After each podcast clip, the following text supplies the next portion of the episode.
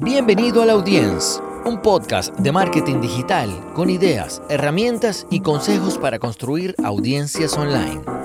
En el episodio de hoy hablamos con Carmelo Beltrán, el creador de copymelo.com, un proyecto que te enseña todo sobre el mundo del copywriting. Copymelo también es una agencia para impulsar tu negocio con textos para vender más.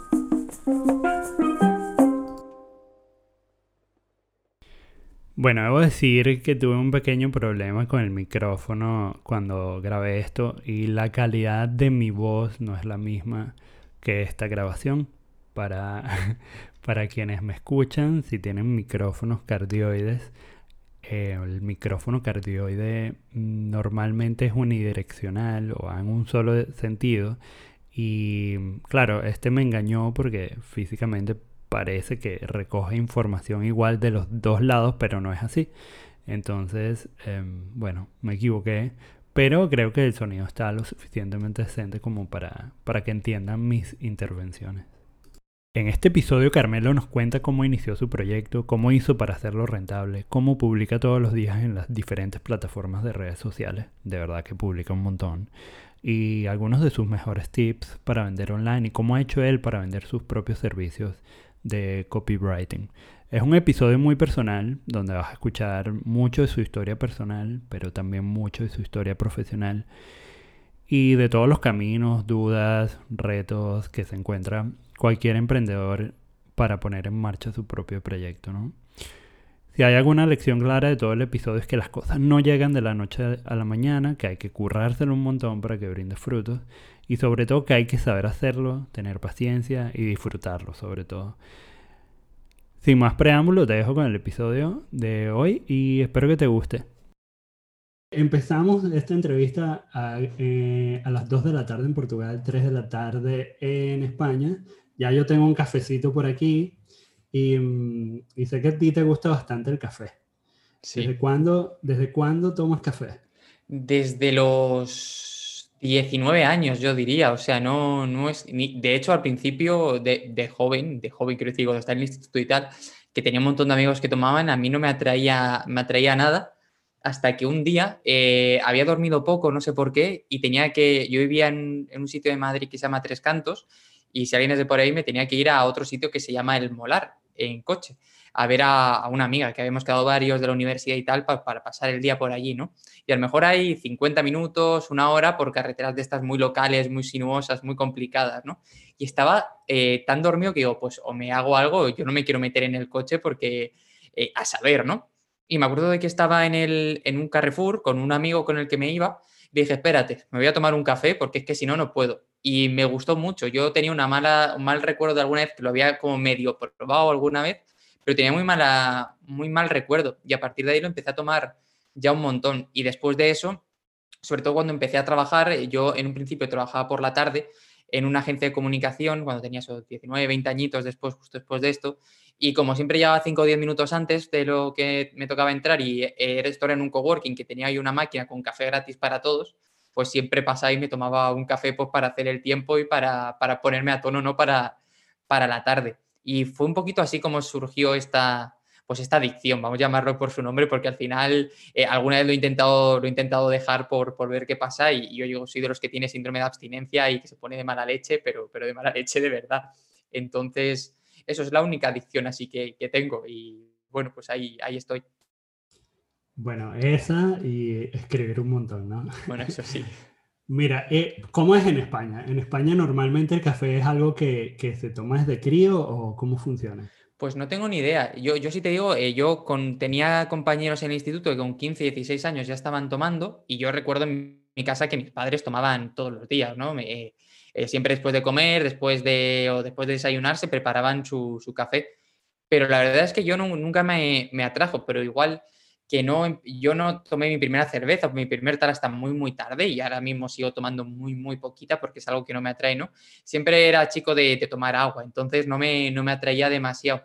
Tampoco tomo refrescos, es decir, no por nada, ¿eh? sino porque no me, las cosas dulces no me gustan, por decirlo así, la Fanta, la Coca-Cola, nunca lo he llevado bien. Entonces yo creo que por eso no, nunca me, me atrajo, porque yo decía, bueno, pues si no me gusta la Coca-Cola, no me gusta la Fanta de naranja, tampoco me voy a meter con el, con el café, por decirlo de alguna manera. Y de hecho yo creo que la primera vez que lo probé, lo probé con, azúcar y eso hizo que no me gustara demasiado. Yo, yo el café me lo tomo eh, lo más negro posible y, sin nada, o sea, sin absolutamente nada. Algún día, a lo mejor que estoy un poco goloso, le echo un chorrito de leche de soja, pero poquito más, poquito más. Normalmente me hago café americano de estos súper grandes eh, con agua, pero no por nada, sino porque quiero que me dure, lo disfruto mucho y prefiero tener uno grande, que es tenerlo aquí 40-50 minutos, que el típico shot este pequeñito que se suele, se suele tomar. Como yo además soy vegano y soy intolerante a la lactosa directamente, pues nunca me lo puedo tomar, nunca me lo podía tomar con leche, ¿no? Y, se me hacía siempre muy pequeñito. Así que intentaba ampliarlo lo máximo, lo máximo posible. Qué bien. Eh, nosotros en, Venezuela, bueno, la cultura cafetera es muy fuerte y, y, yo creo que, no sé, los niños como desde los nueve, ¿no? Como que ya están allí con algo que llamamos un guayoyo, que es como un americano que es muy con mucha agua, mucha agua y poco café. Eh, pero, pero sí que, no sé, como que el, para mí fue como que el día que descubrí que podría ser como una máquina y empezaba a tomar como café y trabajaba un montón.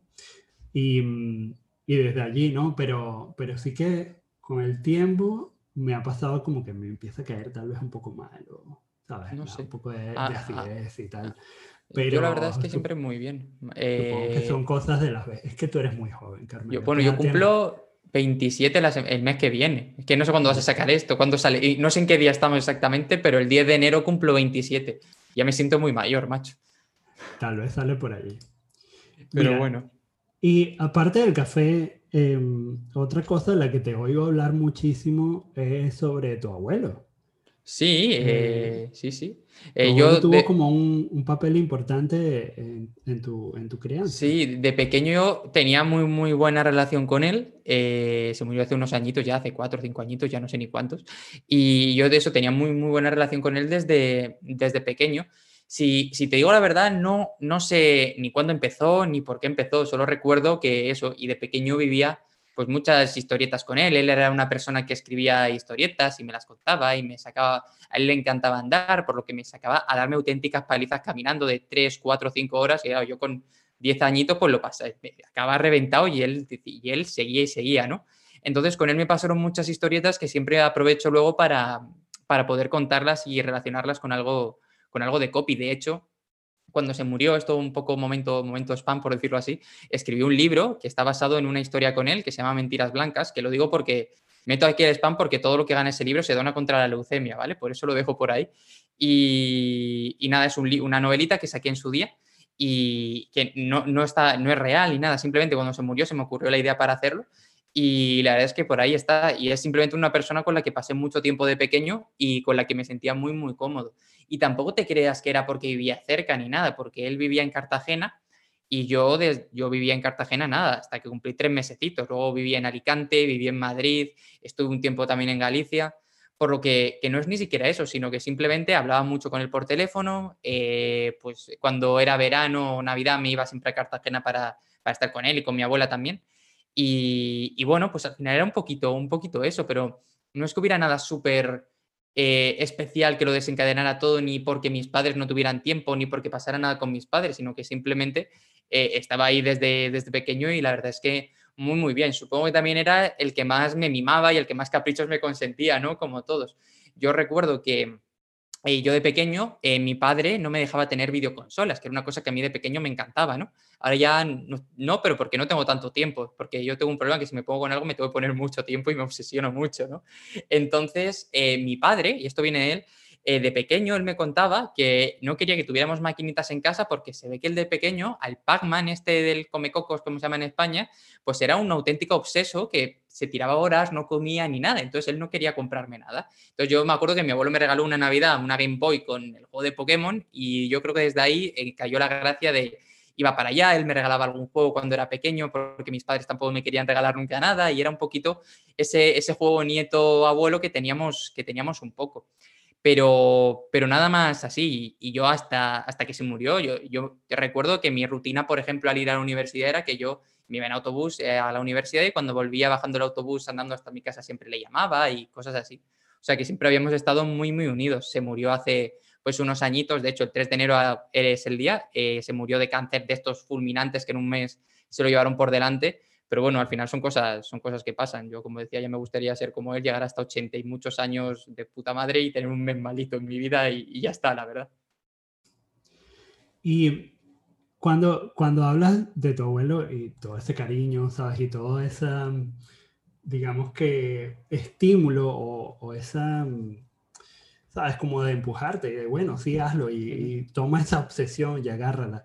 Em, y los videojuegos, pues creo que ya lo había leído también. Em, quería, quería saber cómo, cómo, cómo cambias el videojuego o los videojuegos o las consolas por trabajo, ¿no? ¿Cómo, cómo pasas? Eh, que además yo creo que el mundo online, internet, y el emprendimiento digital es un poco como seguir jugando un videojuego, ¿no? Sí, yo creo que por eso es que tengo menos, menos ganas de jugar, porque es como que estás todo el día jugando y consiguiendo cosas y venciendo a los malos, por decirlo así. ¿Cómo, cómo entraste en el mundo del, del emprendimiento en el copy? ¿no? Pues mira, ¿cómo fue ese eh, proceso? antes del emprendimiento como tal, hubo un momento súper clave, que era que yo tenía 15, 16 años, no me acuerdo, eh, eh, más o menos, y yo vivía, eh, como he dicho antes, en Tres Cantos, que hay una enfermedad que es mononucleosis, que es pandémica allí, es, ahora que estamos con pandemias, ¿no? Todo el mundo la pilla, pero todo el mundo, todo el mundo. De hecho, yo conozco gente de, que tenía mi edad que se murió de eso. Y, si tenías un poco mal el hígado, pues te, pega fuerte, ¿no? Y yo eh, me contagié en eso, en tercero cuarto de la ESO, esos 15, 16 añitos, y, me, contagié, me contagié porque un amigo, un compañero del equipo, pues eh, tenía una botella que habíamos chupado y como chupábamos todos, pues al final me acabé contagiando, ¿no? De la enfermedad. O por lo menos esa es mi teoría. Y, nada, pues lo que pasó es que mientras que él estuvo dos semanas ingresado, hecho papilla, yo estuve nueve meses muy, muy mal, pero sin llegar a estar tan grave como para que me pudiera pasar algo, ¿no? Entonces perdí 20 kilos en un mes, pasé de pesar pues 60 kilos a pesar 43 pues en dos, tres semanitas, eh, no tenía energía. Y ahí me acuerdo que durante, claro, es que fue, fue mucho tiempo, ¿no? A lo mejor los, el primer mes pues jugaba mucho porque no podía hacer otra cosa que estar en la cama. Pero yo creo que me aborrecí y lo cansé, simplemente, ¿no? Entonces lo que pasó ahí fue que empecé a leer un montón libros de hecho, yo, yo me acuerdo que me montaba en el coche con mis padres y me llevaban a una librería que había a 200 metros de mi casa para que me fuera comprando todos los libros que necesitara, ¿no? Porque tampoco, es que no tenía, no tenía fuerza. Yo pasé curso y eso porque los profesores me lo hicieron, me lo pusieron fácil, me, hacían ir a los exámenes, pero me mandaban los apuntes y me mandaban absolutamente todo, porque, y, compañeros y amigos, porque si no, yo no hubiera pasado ese curso de, de ninguna manera. Yo a lo mejor me contagié en marzo de hecho, tengo, el día que me contagié fue el 11 de marzo y me acuerdo perfectamente que fue el día que estaba el tsunami en Japón, que yo lo estaba viendo por una televisión que estábamos con el equipo y, estaba en la, una tele por ahí en algún sitio donde estábamos, eh, todo esto. Por eso lo tengo, lo tengo fijado que fue ese día. Y, y a lo mejor volví a tener, por decirlo así, energía de, volver a salir a la calle, empezar a hacer otra vez vida más o menos normal, pues en, en noviembre, diciembre, ¿no? Y la verdad es que a mí esto me cambió mucho porque por un lado, eh, eso, aborrecí todo lo que hacía mucho porque lo acabé haciendo tanto y no tenía nada más que hacer que me, me cansé un montón. Así como mi padre siempre había sido lector empedernido, teníamos una pequeña azotea donde él tenía, bueno, que solo había libros, solo libros y libros y libros. Y a mí leer, escribir incluso, es algo que yo siempre había rechazado mucho, me parecía aburrido. De hecho, eh, mis, mis, amigos se, se, reían mucho de mí porque decían, tú que siempre decías que tú nunca ibas a leer, que te parecía aburrido, tal, y mira dónde has acabado ahora y tienen razón. Y me acuerdo que subí las escaleras y arriba encontré un libro de estos de promoción de un periódico que era de Agatha Christie y me puse a leerlo y lo devoré pues en, pues en un día o, dos días, ¿no? Y luego fue otro, y luego fue otro, y luego fue otro. ¿Qué pasó? Que eh, yo me aburría mucho en ese tiempo, ¿no? Entonces, eh, como tenía ahí mi ordenador portátil para hacer cosillas, me acuerdo que me lo llevé a la cama y abrí un blog, un pequeño blog en Blogger, eh, blogger, que imagínate, que en el que estuve hablando mucho, en el que empecé a hablar y compartir cuestiones de, todo el tema de libros, ¿no? El, blog se llamaba El Rincón de las Páginas y ese fue como el primer paso un poco, un poco de todo. ¿Qué pasó? Que ese blog, pues, eh, pues a lo mejor empezó en, dos, en 2010 o 2009 o algo así. Y, poco a poco empezó a tener un poquito más de, de, camino. Eh, yo pensaba que me iba a cansar de él cuando volviera a la vida normal, ¿no? Pero como, pues igual que con los juegos, se convirtió en un poquito una obsesión de sacarlo hacia adelante. Así que ahí fue cuando empecé a decir, oye, pues me voy a apuntar a un curso para saber cómo escribir para el blog, me voy a apuntar a un curso para saber un poco de, marketing digital. Yo ahí todavía no tenía muy claro todo lo que era, ¿no? Y yo me empecé a... y además, eh, bueno, por ir en orden, ese blog empezó a crecer y otra persona con un blog me contactó un día porque tenía una comunidad de blogueros literarios para hacer como un blog conjunto entre varias personas. Ese blog se llamaba eh, Bloguerizados y creo que se cerró hace un par de añitos, porque yo me desligué hace ya más tiempo. Y una vez me invitó una pequeña editorial, esto te estoy hablando ya, pues a lo mejor cuando eh, a lo mejor ya tenía 20 años, 19, 20 añitos, a una presentación de libros de una pequeña editorial porque eh, básicamente eh, pues como tenía un poco de audiencia, nos querían regalar los libros para que pudiéramos hablar de ellos, hacerles promoción y lo típico. Total, que ese día eh, pues eh, nos invitaron a un desayuno, nos dieron una vuelta por un Madrid literario y después algunos nos quedamos tomando una cervecita por ahí, pues un sábado tranquilamente, para conocernos más. Yo tuve la suerte de, y además esto a mí me cambió la vida para siempre, de que me senté justo al lado del director de la agencia de comunicación, que, muy pequeñita, que trabajaba también con esa editorial. Entonces nos, caímos muy bien y al principio me empezó a utilizar, pagándome mis primeros dineritos en Internet, para hacer alguna promoción. Y esto a lo mejor era un mes de noviembre así y en enero, febrero se le quedó vacío un hueco de redactor, copy, que yo no sé, no tenía ni idea de lo que era, y me dijo si, si lo quería, que era media jornada, que podía ir después de la universidad y que tal y tal y tal. Y, sí, que así, así entré. Previamente me había hecho ya algún curso de redacción en Internet, me había hecho, me había hecho cursos de storytelling, me había hecho cursos de, temas de marketing en general, porque era un mundo que yo veía que poco a poco me iba, me iba gustando mucho. Y dije, ostras, pues, pues para adelante, ¿no? Porque yo estaba estudiando en la universidad Derecho y Administración de Empresas y la verdad es que no quería ni dedicarme al derecho ni dedicarme a, una parte de contabilidad o algo de eso, ¿no? Entonces, lo vi como una oportunidad de decir, ostras, pues, pues por aquí. tampoco tenía claro que quisiera que fuera el tema de la escritura. Sabía que me gustaba escribir en Internet, pero me gustaba todo lo de Internet. De hecho, tampoco tenía muy claro qué cosas había exactamente que hacer ¿no? en Internet. Entonces era como, me meto aquí y aprendo todo lo que pueda y, voy para adelante, ¿no? Entonces fue ahí un poco, así fue como me metí en el mundo de Internet, en el mundo digital. Esto estoy hablando que yo debía tener eh, pues 20, 21 añitos, debió ser 2013, 2014 o así, 2015 a lo mejor. Y yo, soy, yo debería estar en segundo o tercero de carrera porque eh, fue un poquito a mitad, porque yo me acuerdo que la segunda parte de la carrera, que en este caso eran seis años por ser doble grado, se me hizo muy cuesta arriba a nivel anímico porque yo pensaba, pues estoy aquí, yo aquí ya no quiero estar, ya tengo trabajo fuera, además fui ya empalmando trabajos como redactor y como copy uno detrás de otro y, me acabé sacando la carrera pues, por sacármela, pues por, por, tener algo, ¿no? De casualidad. De hecho, ni siquiera llegué, he llegado a ir nunca a recoger los títulos, ni lo llegué a pagar ni nada, porque me podrían cobrar 400, 500 euros por los títulos. Y dije yo, bueno, pues si algún día los necesito, vendrá por ellos, pero por ahora, por ahora no va a ser. Entonces fue un poquito, un poquito así ese, esa evolución desde un chico que se pone malo y hasta que llega al final. Yo si no me hubiera puesto malo, seguramente hoy, bueno, yo es que en esa época además yo tenía muy claro que yo quería estudiar ciencias del deporte y quería ser profesor de educación física porque me gustaba mucho. Además, había eh, desde pequeñito jugado al baloncesto, iba a nadar, eh, me había metido un poquito con el gimnasio, aunque me aburría más, ¿no? Entonces, eh, yo quería ir para allá, quería o eso o fisioterapia. Y, y, nada, pues así fue. Y un poquito, un poquito así, pues fue como acabé llegando hasta aquí, más o menos. Qué interesante esas oportunidades que se abren de repente en la vida, como que te sentaste allí y estaba el otro chico, ¿no? Y, una casualidad. Y de hecho, este, él estaba a la derecha y a la izquierda estaba una chica que conocí y que es una de mis mejores amigas hoy en día. O sea que ese día fue, fue, fue interesante. Un hito histórico en la vida de Copimelo. Ya ves. Y mm, cuando comenzaste a hacer, cuando empezaste a trabajar en esa empresa, en esa agencia, ¿Cómo, cómo, ¿Cómo fueron esos comienzos? ¿Fue algo como que te fueron como entrenando, escribías posts, que ah, venías haciendo ya el, el, el rincón de las páginas? Eso es. ¿Y, ¿Y, qué era? ¿Como hacer más o menos lo mismo? O... Sí, la, la, cuestión era que como ellos tenían varias cuentas literarias de editoriales, pues me, primero me metieron un poco ahí, ¿no? Eh, yo, si te soy sincero, eh, no quisiera volver a leer esos textos porque debían ser horribles.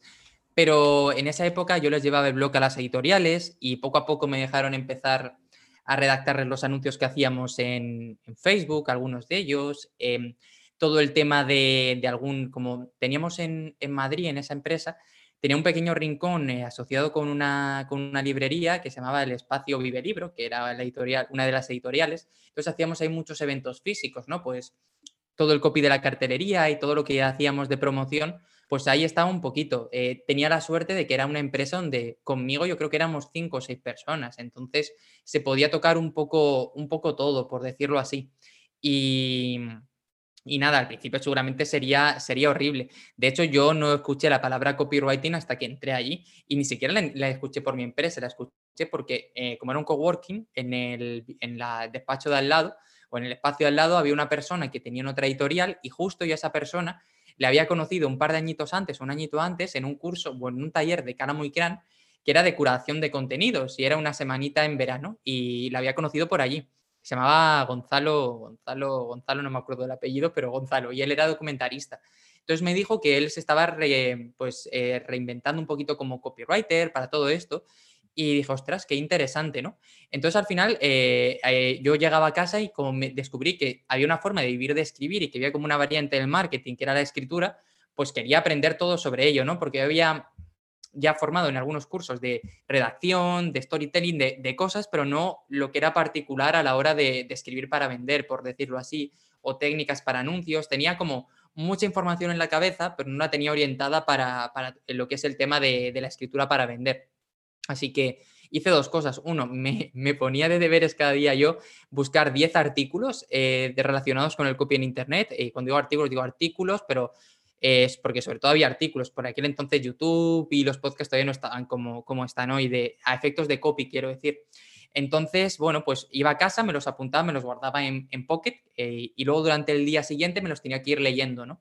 Y poco a poco, yo como siempre he sido un poco hecho para adelante, pues iba a mi jefe y le decía, oye, he aprendido esto, me gustaría hacer esto, me gustaría que probáramos esto cuando hagamos otra campaña y fue un poquito una, una, rueda. Y yo recuerdo que al principio solo tocaba cuestiones literarias porque era más o menos lo que yo controlaba y poco a poco se fue abriendo el espectro, el espectro y hubo aplicaciones, eh, algún coach, y, poco a poco, pues eso, iba tocando, iba tocando de todo y además yo me iba sintiendo como más fuerte, por decirlo así, dentro del grupo y veía que de alguna manera eh, iba mejorando y que tenía cada vez más confianza en mí mismo, que al principio cuando entras de pronto, yo, yo siempre tenía mucho síndrome del impostor y me costó mucho quitármelo porque yo pensaba, yo vengo aquí con gente que ha estudiado marketing, comunicación o lo que sea, y yo aquí sin haber acabado derecho ya de y he entrado aquí porque tengo un blog, porque les ha gustado y, y he sido un poco echado un poco echado para adelante.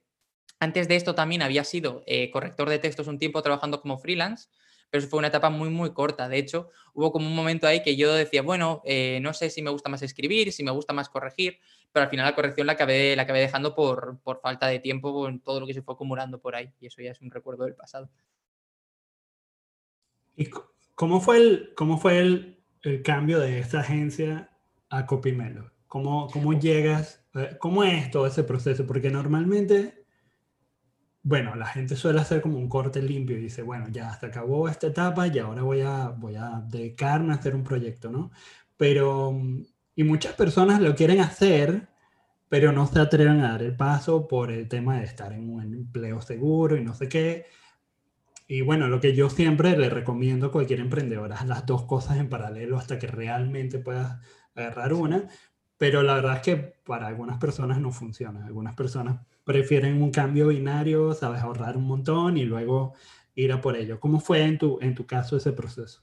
Hubo un cambio, o sea, hubo todavía varios, varios añitos entre medias. de, de, ese sitio me fui a trabajar como copy en Cruz Roja un tiempo, en el área de formación de, de Madrid, y ahí fue muy chulo también, seguí aprendiendo. Luego estuve, luego, luego pasó algo que fue como un punto de inflexión, que fue que nos obligaban a hacer en, la carrera prácticas de derecho, ¿vale? En un juzgado o en un bufete. Y yo decía, yo esto no lo quiero hacer bajo, bajo ningún concepto, ¿no? Entonces hablé con, mis tutores y tal, y me explicaron que la única manera de, de, no ir era tener un proyecto de emprendimiento e irte al centro de emprendimiento de la universidad. Y dije, pues, pues lo tengo, y no tenía absolutamente, pero nada, ¿no? Entonces me como me las ingenié como que el blog, que en ese momento ya era un canal de YouTube también, eh, era como una base para unir a escritores con correctores y con editoriales, una mentira enorme.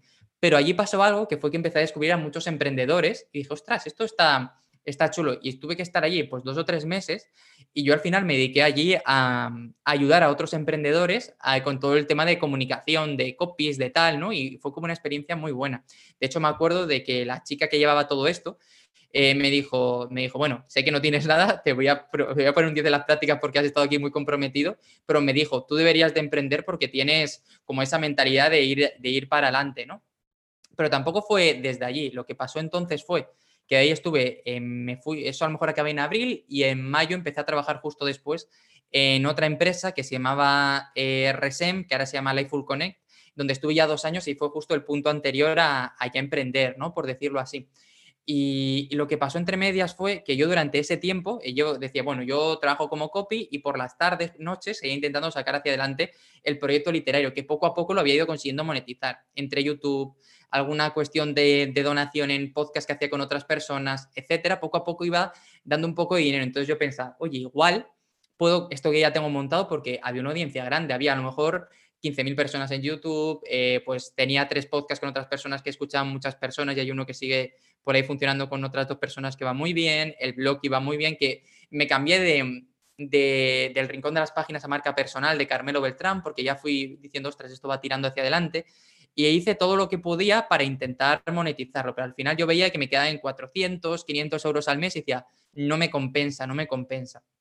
Y fui mecanizando tanto el hecho de quiero que esto acabe monetizando que de pronto al tiempo me di cuenta de que ya me daba igual hablar de libros o de autores y que a mí lo que me estaba interesando era toda la parte de, detrás, ¿no? De eh, quiero ver cómo traigo más gente, cómo conseguir más visitas, tal. Entonces como que fui dándome cuenta de eso y que al final yo cogí un libro y me seguía gustando y me sigue gustando ahora, pero lo leía para tener un contenido que luego poder eh, vender, por decirlo de alguna manera, ¿no? Hoy en día seguramente si volviera para atrás intentaría cualquier otro tipo de, modelo seguro, pero en ese momento todavía no estaba, yo, creo que hasta que no te metes de verdad a emprender, ese tiempo que estás emprendiendo vale como 10, 15 años de todos los demás.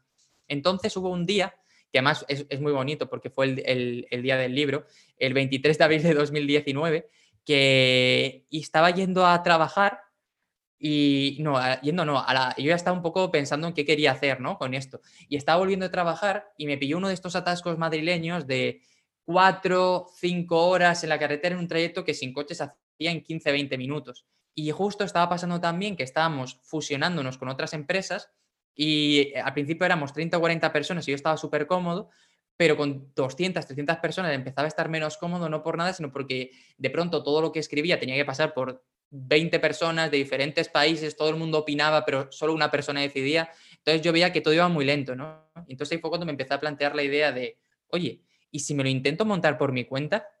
Eh, eh, tengo que decir que previamente yo había intentado hacer como varios eh, pues, intentos, ¿no? de hecho, yo antes de Copymelo, que es Copywriting más Carmelo, tenía otro dominio que era Me lo escribes, que era un poquito de lo mismo, y lo intenté, formé la web y tal, pero mi problema era que como ya tenía lo otro montado, siempre me acababa echando atrás, ¿no? Porque decía, bueno, ya estás viviendo de escribir con, el copy en la empresa, tienes, pagas tu alquiler, pagas todo tranquilamente, y ¿para qué vas a arriesgarte, no? ¿Para qué un poquito más? Ya tienes esto montado aquí con 10.000, 15.000 personas, con gente con, que lo haces fácil, que te lo pasas bien, porque además la cosa es que me lo pasaba muy, muy bien, ¿no?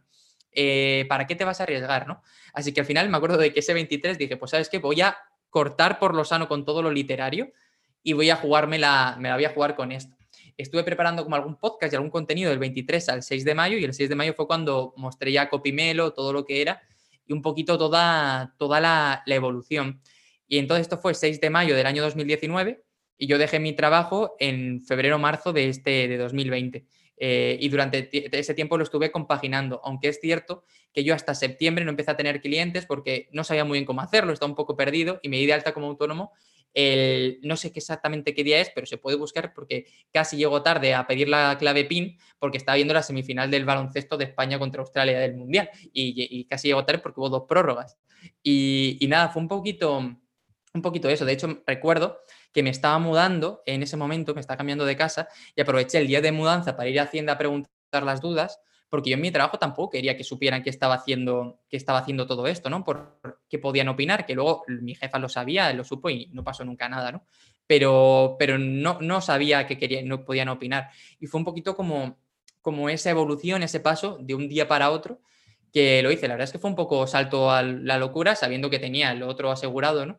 Pero también estaba viendo que en la empresa donde estaba estaban despidiendo a mucha gente, porque al final puestos duplicados y todas estas cosas, ¿no? Cuando se juntan las empresas y estaba viendo un cambio de mentalidad. Al final era una empresa, que es que al final nos compró una empresa muy grande, japonesa, ¿no? Entonces tenían como, como sus cosas. Eh, no sé si alguien lo sabrá, pero Lifefull es la empresa grande que tiene empresas como Rakuten, por ejemplo, también, ¿no?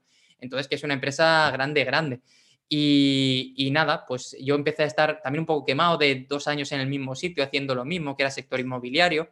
Y dije, pues, pues voy para allá. Y, y nada, y eso, en febrero marzo dije, pues ya más o menos me da. Eh, no, fue en marzo, porque yo tenía pensado eh, aguantar hasta verano para mudarme ya, ahora eh, yo vivía en Madrid y ahora vivo en, en, Alcoy, en Alicante, para mudarme con mi chica aquí, porque ella es de aquí, ella es autónoma también y se había venido a Madrid ella al principio y dije, pues mira, ¿sabes qué? Ahorramos los dos sueldos, por decirlo así, durante hasta junio y, nos venimos. ¿Qué pasó? Que el primer día de pandemia, yo ya teletrabajando desde casa, escribí a mi jefa para decirle, yo no yo pensaba que la pandemia iba a durar 15 días, ¿vale? Entonces digo, bueno, pues si lo hago hoy, los 15 días estos no me pillan volviendo a la oficina. Yo lo que no quería era volver un día, claro. Eh, todavía siguen teletrabajando y de hecho se han hecho de estas empresas remote first, ¿no? Pero, pero claro, eh, yo pensaba que esto iba a durar dos días y que a los tres días iba a volver a estar en, en la oficina, tal, no sé qué. Y quería evitármelo a toda costa. Así que fue un poquito, un poquito así. Esto fue, pues eso, principios de marzo. Vale, entonces más o menos jugaste la carta de irlo, irlo haciendo en paralelo. Sí, sí, sí, mucho tiempo en paralelo. camino. Y estabas comentando que no sabías cómo hacer, cómo, cómo, cómo enganchar a un cliente, ¿no? no, no, tanto cómo enganchar a un cliente, sino mi, mi idea al principio era que yo, o sea, yo salí como todavía yo durante mucho tiempo tenía las dudas de, quién quería ser, si quería ser la, persona que estaba apostando tanto por proyectos literarios y sacar los proyectos literarios, o ser la persona más copy, más tal. Yo no sabía si lo que más me gustaba era lo que hacía eh, por las noches en mi casa o lo que hacía mm, en el trabajo, ¿no? Entonces, el, cuando cerré carmelobeltran.com, que era eso, y pasé a Copymelo, yo dije, bueno, lo que voy a hacer es durante un año construir algo así como un poco de marca personal, empezar a moverme sin prisa, porque tampoco tengo ninguna prisa, ¿no? También quería como serenarme un poco, calmarme y ver un poco hacia dónde me llegaban las cosas. ¿Qué pasó? Que esto entonces en, debió ser, eh, pues agosto, no, de hecho no, no fue agosto, fue mayo, en mayo, eh, sí, en mayo, porque fue el cumpleaños de mi chica. Yo gané un, fuimos al parque de atracciones de Madrid y yo gané en una de estas de jugar con las monedicas un peluche, un plátano gigante, gigante, gigante. Y yo, pues como soy un poco payaso, lo puse en esta silla, lo enganché un poco, hice como si fuera mi becario estuviera trabajando y escribiendo los copios, ¿no? Entonces, eh, Francesc Salazar, eh, o Barbero, que nunca me acuerdo quién es, Frunkis en, en Twitter, me envió un mensaje por Instagram y me dijo, me mola tu rollo, quiero que me hagas el copy, pero debería de ser a partir de septiembre. Y dije, pues vale. Eh, perfecto. Entonces dije, pues tal, no sé qué, no sé cuántos. Eh, y dije, bueno, pues ya en septiembre me doy de alta. Eh, durante ese verano que yo seguí creando contenidos, también quería estar un poco, un poco relajado, ¿no? Porque siempre había estado como por las, y esto ha sido una constante toda mi vida, por las mañanas y tardes trabajando, llegaba a casa y mi ocio era hacer más proyectos, ¿no? Entonces quería como bajar un poco el ritmo para encontrarme. Ese verano salió otro chico que me quiso dar, o que me quiso contratar, no salió porque eh, le propuse un precio, me dijo que no, tal, no sé qué, lo típico. Y, justo después, eh, una chica que se llama Ana González Duque, que tiene una escuela de marketing para escritores, que yo la conocía mucho de antes y tal, me dijo, quiero que empieces a hacer cursos para alguna parte de la academia, algún tema, y también quiero que escribas algún post, etcétera, ¿no? Pues, pues, y me dijo, empiezas en septiembre. Pues dije, pues ya está, pues yo en septiembre me doy de alta de autónomo y, ya está. Y entonces yo como soy muy de, no yo soy una persona que jamás se ha bajado una película o una canción, ¿vale? Entonces yo no hago las, no, me siento muy mal haciendo las cosas mal, por decirlo así.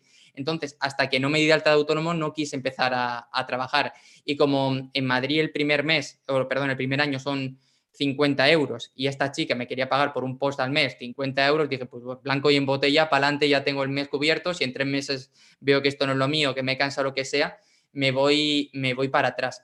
También es que era un cambio muy, muy diferente, porque yo estaba acostumbrado a mostrarme delante de un montón de escritores y proponerles programas, cosas, no sé qué. Estaba acostumbrado a trabajar con un, éramos dos personas en, la empresa donde trabajaba, con una diseñadora, que éramos nosotros, pero al final siempre tenías la responsabilidad eh, compartida en el hecho que luego llegaba una persona, lo supervisaba y lo aceptaba, ¿no? Entonces, salir ahí a campo abierto, por decirlo de alguna manera, y decir soy solo yo contra el mundo y soy un profesional, etcétera, pues me costó mucho. De hecho, cuando empecé a trabajar me dejaba más barba para no parecer un niño, porque yo me afeito, parece que tengo 16 años, y yo tenía la sensación de que en alguna reunión había gente que me trataba con un tono paternalista, ¿no? Como si fuera un chaval jugando al que se le pudiera tal. Entonces fue como un poco esos meses de evolución y de cambiar el chip, porque a mí me costó cambiar el chip de estoy haciendo en mi casa algo por ocio, por pasármelo bien, a pesar de lo que lo quiera monetizar, a, ostras, me lo estoy currando en serio, quiero ah, conseguir que esto sea mi modo de vida y, tal. Digamos que pasé como por una crisis de identidad un poco grande esos dos, tres meses y cuando ya dije, nah, esto es lo que quiero, voy a por todas, fue cuando ya me enfilé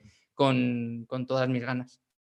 De hecho, es que mis horarios eran muy raros. Yo me levantaba, bueno, ahora, me sigo levantando muy pronto, pero me levantaba muy pronto para ir a trabajar eh, y no, yo, si no había atasco, llegaba a la oficina en 15 minutos o 20 minutos, pero si había atasco, si salía, si salía a las 6, llegaba a las 6 y cuarto, pero si salía a las 7, llegaba a las 9 o a las ocho y media. Yo entraba a las ocho y media, ¿vale? Entonces yo me iba a las seis para llegar a las seis y cuarto y me conectaba los datos del teléfono móvil al iPad con teclado y estaba en el coche trabajando y así estuve pues esos seis, siete meses sin ningún tipo de problemas y a la hora de comer lo usaba para trabajar, eh, me ponía reuniones en el mini descanso que teníamos a la hora de comer para tenerlas con clientes.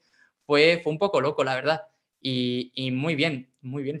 Sinceramente me lo pasé muy bien. Veo, veo que esta obsesión sigue, ¿no? Porque eh, una de las cosas que a mí me parece que veo con agrado es esa emoción y esa mm, constancia en redes sociales de publicar y generar material todo el tiempo, constantemente. Em, de todas formas, ya nos compartiste una vez como cuál era tu, tu, tu modo de trabajo para, para, publicar y todo eso. Eh, para quien lo quiera buscar, pueden entrar en YouTube poner Flavia Miel eh, Copimelo, por ejemplo, y ahí van a ver cómo, cómo Carmelo publica o programa todas sus publicaciones. Pero, pero yo quiero saber, porque estás tan en tantas redes sociales, ¿no? Estás en Twitch, Twitter, Instagram, LinkedIn, creo que ya estás un poco más activo.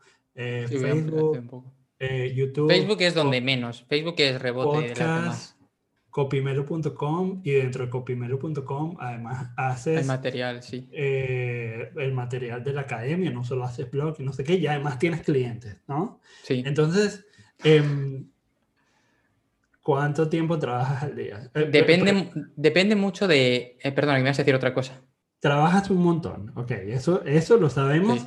Y, y yo creo que esto es un buen ejemplo para las personas que te vean, que crean que que, porque mucha gente cree que trabajar online es como más fácil o lo que sea, y no, yo diría que es todo lo contrario, em, y hay que, hay que tener muchas ganas de hacer todo, ¿no? Pero lo que siempre me, me, y yo creo que mucha gente, muchos emprendedores tienen este problema, es decir, o hago clientes o hago mi web. Entonces, mucha gente agencias de marketing, en lo que sea, entras y lo que tienen es el contenido que hicieron el primer día y no tienen nada más. Y lo actualizan como cada cuatro años con testimonios y tal de los clientes, pero no hacen nada más. Y, supongo que les irá muy bien porque, bueno, tienen todos esos clientes. Ahora, tú tienes, es, es a, propósito para conseguir más clientes, lo que estás haciendo es para tener menos clientes y enfocarte más en B2C, digamos, eh, ¿O qué? ¿Cuál es tu plan? Primero, eh, eh, quiero hacer una matización. En Copimelo desde hace unos desde la pandemia, mi chica trabaja también en Copimelo y me ayuda con clientes y hace cosas ellas también. Ella es eh, estudió, estudió marketing y tal y trabajaba como marketer en una, en una agencia de turismo, que evidentemente, cuando empezó todo esto de, de, la pandemia, cogieron a 10 o 11 y les dijeron, bueno, pues a partir de mañana no hace falta que volváis más, ¿no? Y además ella, ella es escritora y tiene una, una academia para escritores también, ¿no? A nivel digital. Entonces, eh, pues cuando pasó esto, me dijo, si me enseñas, me meto contigo y, te ayudo. Entonces, muchas veces somos, lo hacemos entre los dos, ¿no? Y eso también, evidentemente, hace que, sea más fácil y también hace que, entienda, que te entiendas y los cabreos lo llevemos juntos, lo cual es bastante más, más sencillo. Yo hay clientes que hace ella y directamente, y desde hace un tiempo también busco algún otro copy para ir delegando cosas cuando me veo, cuando me veo saturado de, de personas en las que confío. Digo, pues mira, pues hazlo tú, luego lo reviso yo, pero, pero hazlo tú sin problemas. Y el segundo punto es que también la gente tiene que entender que yo, claro, yo me tiré, pues antes de Copimero, nueve años creando contenidos por gusto, por, por placer, ¿no? Por pasármelo bien. Entonces es algo que disfruto mucho y que no me lleva mucho tiempo. Yo entiendo que hay gente que hace un podcast y lo edita un montón, o que hace un vídeo y le mete una pedazo de edición. Yo soy mucho más práctico. Yo grabo el podcast, por ejemplo, eh, hago un espacio para meter la intro, yo sé dónde está y, hago la outro, ¿no? Pero salvo que me entre un ataque de tos a muerte o cualquier cosa, o que entre alguien y me diga lo que sé, pues por ejemplo, hace poco estaba grabando un podcast y entró mi chica para decirme que se estaba incendiando el piso de abajo, pues evidentemente eso lo corté y fue una aventura muy divertida, ¿no? Pero, pero no pasó nada, no pasó nada. Pero, pero si no son muy, muy prácticos, los contenidos que hay a nivel gráfico son muy simples y muy fáciles de hacer. Yo tengo unas plantillas que me hice al principio y las sigo utilizando. Y escribir los contenidos en redes tampoco es que eh, me los piense demasiado en el sentido de que los escribo, o sea, yo sé lo que quiero escribir, los escribo y luego los reviso. Pero mi, idea es, si este no es perfecto, el de mañana será perfecto, ¿no? Eh, no, hace falta buscar la perfección. Entonces, eh, seguramente habrá, y esto yo lo cuento porque yo mando una newsletter todos los días, pero con Copimelo empecé mandando una newsletter a la semana. Y yo dedicaba más tiempo a esa newsletter semanal en total que a todos los emails sumados una semana, ¿no? Entonces, esto es algo que también es importante, importante tenerlo, tenerlo claro. Yo soy muy práctico. Cuando grabo un vídeo en Twitch, luego el vídeo en Twitch se descarga y se sube después a YouTube, ¿no? Entonces, es un poco buscar también todo este equilibrio para intentar esto. Y también que me gustan mucho estas plataformas y quiero ver cómo funcionan porque tampoco me quiero quedar mucho atrás, ¿no? Por ejemplo, Twitch, yo en Twitch no me llevo nada, pero es una manera de decir, bueno, pues a ver qué pasa tal. Lo mismo pasa con, con TikTok, que hay gente que hace unos vídeos de la leche y yo hago un vídeo que es me grabo 30 segundos sin nada y pongo un título escrito y para adelante, ¿no? Entonces, es como buscar este, yo intento buscar siempre un camino que sea práctico, por decirlo así. No me importa tanto el, el continente, me centro en el contenido, como se suele, se suele decir, y a la gente le va gustando porque cada vez hay, hay más gente. Entonces es un poquito buscar esa naturalidad. Ahora bien, eh, cuando yo empecé como un copimelo, y ya dije, me lo voy a tomar muy, muy en serio, yo pensé, ¿Qué se me da bien? Y dije, crear contenido. Lo hago bien, me lo paso bien, lo hago rápido. Y fue una estrategia para captar clientes en un primer, en un primer momento. Y, no, hay no, hay mucho más plan detrás. Es captar clientes, yo voy viendo lo que me gusta, luego si hay algo no me gusta lo voy descartando, pero voy intentando verlo. Eh, pero también es cierto que a lo mejor hoy publico una foto en Instagram con un copy y dentro de tres meses lo reutilizo para LinkedIn cambiando tres cositas, ¿no? O sea, la idea es siempre tener esa, ese reciclaje para poder ir gestionándolo gestionándolo bien. Y, sinceramente para mí, eh, sobre todo la creación de contenidos es una forma de desestresarme entre clientes. Si estoy trabajando con X y digo, vale, ya está, me he quemado, no quiero hacer más de él ahora mismo, a mí poner un momento y preparar un podcast, que mis guiones de podcast son súper sencillos, que a lo mejor tardo cinco minutos en hacerlos, y, el podcast dura 10 minutos y tardo cinco minutos en editarlo, pues son 20 minutos que me ayudan a respirar un montón y decir, va, ya estoy otra vez como nuevo y para adelante y probablemente si no tuviera Copimelo seguiría haciendo o lo de Carmelo de literatura o me habría montado cualquier otro follón y ya está. De hecho, yo tengo un amigo que siempre me va diciendo, quiero hacer esto, queremos hacer, eh, apúntate a hacer esto de, cosas en Internet. Y yo le digo siempre sí y luego lo medito con la almohada y le digo, che, espérate, que yo no te creas que tengo tanto tiempo como para comprometerme a esto y siempre le voy diciendo al final que no, ¿no? Porque, porque me gusta mucho. Ahora bien, mi idea con Copimelo es eh, seguir, yo respeto mucho a todos los copies que quieren vivir de infoproductos, de vender formaciones, etcétera, pero yo me hice copy para vivir de escribir.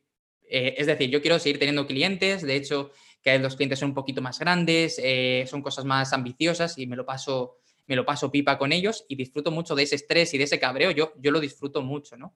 Y, claro, la gente tiene que entender también que yo, antes de, de, todo esto, yo me levantaba todos los días a las cuatro y pico, cinco, para escribir libros y luego para hacer no sé qué. ¿no? Entonces es algo que siempre he llevado muy bien, muy natural y que me ha gustado mucho centrarme en hacer estas cosas.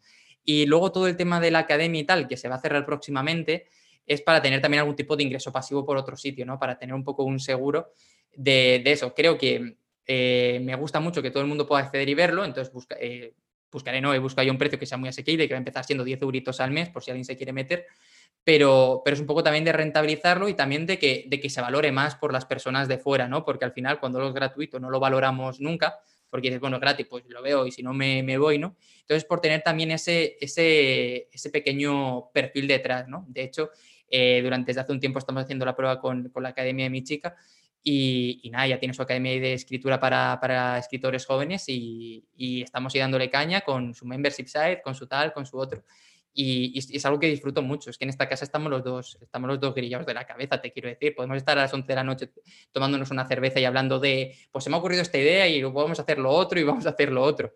De hecho, eh, yo creo que por eso también es, es fácil hacerlo, ¿no? Porque nos vamos apoyando entre los dos y hace que sea todo bastante más, más sencillo. Cada uno tiene su proyecto por separado, pero luego también nos mezclamos en alguna cosilla.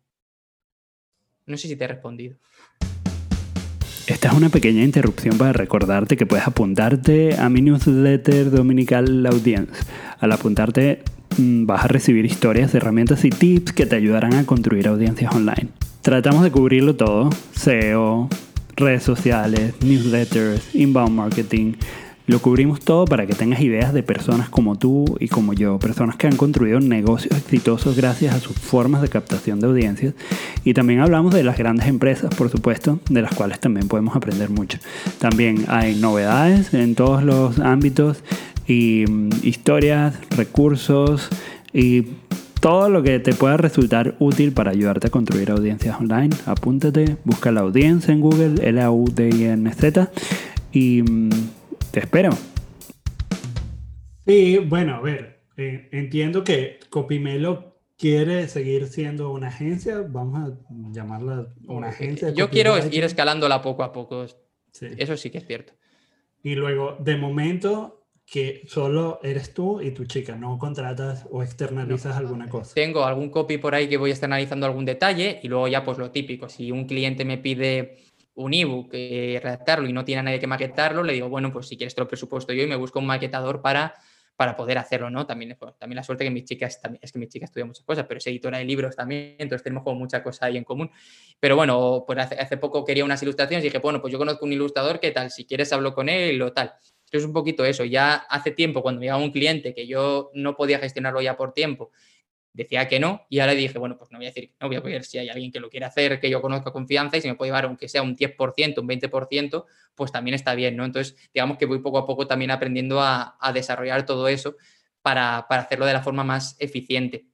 También digo que soy una persona a la que le cuesta muy, le cuesta muy poco ponerse a trabajar y le cuesta igual de poco desconectar, ¿no? En el sentido de que yo cuando acabo digo, pues aquí y me voy para afuera y, me pongo alguna peli o me voy a dar una vuelta. Bueno, eh, tampoco se puede hacer mucho ahora mismo en el mundo, ¿no? Pero en ese, en ese sentido. Y siempre he sido muy, muy bueno eh, respetando mis espacios, en el sentido de que, eh, pues yo, por ejemplo, mis viernes por la tarde son sagrados para mí, para relajarme, para... Bueno, si es que esté después de comer me dedico un poco a hacer facturas para dejarlas hechas, porque es algo que no, porque no hago sino nunca pero ya para estar un rato, pues ahora aquí con mi chica, con los gatos, con algunas personas que voy conociendo ya estando aquí, pero cuando yo en Madrid para irme a tomar algo con mis amigos y todas estas cosas, ¿no?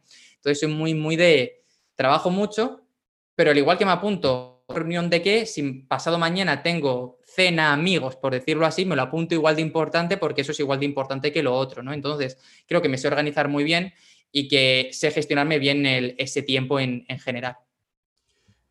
Y yo creo, yo creo que la mayor parte de los emprendedores tiene ese problema de la desconexión, porque como el trabajo no se acaba nunca, siempre está allí y mm, digamos que depende cuando eres freelancer o emprendedor o, estás empezando, lo que sea, es como que tú eres la única persona responsable por ¿no? todo esto y digamos que eso genera mm, una ansiedad mayor y la mayor parte de la gente como que bueno, pero ¿cuándo te vas a desconectar, no? ¿Cuándo, ¿Cuándo va a ser el momento? Yo tengo, yo tengo como varias estrategias, básicamente tengo smartwatch que a las 6 me dice, mira, ya se acabó. Y como, como nuestro cerebro es como un perro, entonces yo, bueno, ya yo sé cuando eso vibra que me tengo que ir y ya no, no hago nada más, a no ser que, sabes, que esté en otro plan. Pero, pero en general trato de cumplir eso también bueno, creo que tú no, pero yo no trabajo los fines de semana. yo suelo trabajar los domingos porque me organizo mucho. El sábado, por ejemplo, salvo que sea súper estricto, algo súper especial, intento guardármelo. Y, y, los domingos, por ejemplo, lo que intento hacer es organizarme la semana bien porque me ayuda a tener el plan.